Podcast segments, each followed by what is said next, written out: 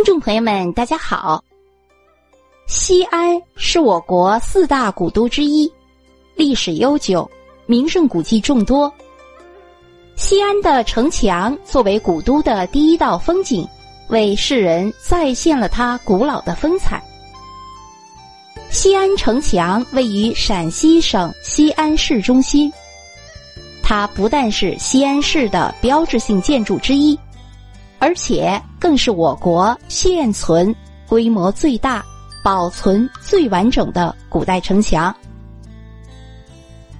西安的城墙始建于隋唐时期，但经历朝代的变迁，损毁严重。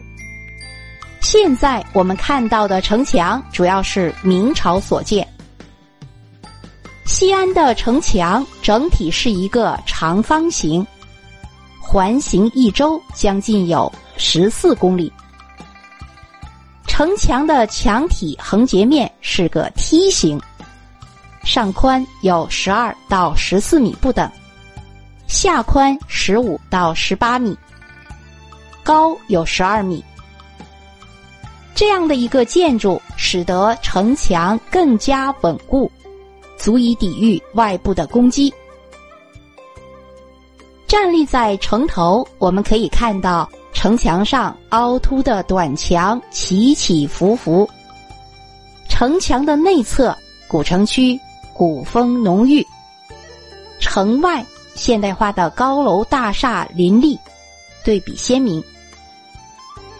流水围绕城墙，沿河垂柳依依。护城河作为古城重要的防御屏障，至关重要。护城河上架有吊桥，吊桥直通城门，这是古代进城的唯一途径。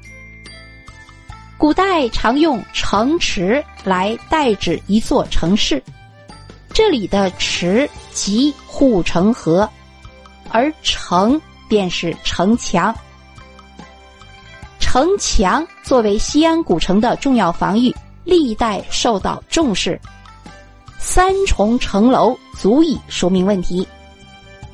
入城门时，第一座楼名为闸楼。闸楼闸门水闸的那个闸，闸楼主要负责升降吊桥。第二重楼位于闸楼之后，称作箭楼。射箭的箭，弓箭的箭，箭楼。箭楼的正面和两侧的墙体上留出很多方孔，便于射箭。最里层才是正楼，从楼下正门才可以进城，而箭楼与正楼之间的瓮城用于屯兵。这里是古城的最后一道防线。西安的城墙主要有四座城门，依次为。长乐门、安定门、永宁门、安远门，取义长安、永安，其分别位于东西南北四个方位。因此，古代也曾经以青龙、白虎、朱雀、玄武命名。然而，民国至今已经重新开辟了十六座城门，利于交通。虽然永宁门早已成为历史的遗迹，但是这座城门却有很高的历史价值。永宁门是西安城门中最古老的一座，自从隋朝初年建立开始，直到唐代作为西安城的南门，沿用至明朝之后，才改名叫做永宁门。西安城门复原时，永宁门也是最完整的一座，因此这座千年文物能够保留至今，实属不易。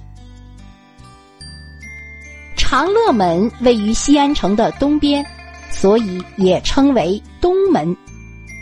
话说当年李自成带兵从东门攻破西安时，看到城头上长乐门的牌匾。不禁怒火中烧，对身旁将士说：“要是皇帝都长乐了，百姓就得长苦。”所以让士兵纵火烧了这座城楼。说到中山门，我们不能忘记冯玉祥将军。据说，一九二七年，冯玉祥驻军西安，为了纪念孙中山先生，便开辟了今日的中山门。后来，冯将军要领兵东征，不得不离开西安。当时就是从中山门出发的。为了这次战役的胜利，冯将军还把中山门两侧的两个门洞命名为东征门和凯旋门。西安城墙中唯一和军事无关的建筑，位于文昌门楼上。即魁星楼。古代学子十年寒窗，只为有朝一日能科举中第，所以魁星就成了他们心目中的神明。据说，谁要是能被这位文曲星的朱笔点中，那么就能在考试中思如泉涌，甚至连中三元。所以现在还有许多家长带着即将高考的孩子去魁星楼拜文曲星，祈求孩子们高考顺顺利利。好，各位听众朋友们，古都西安的城墙就为您介绍到这里，感谢您的收听。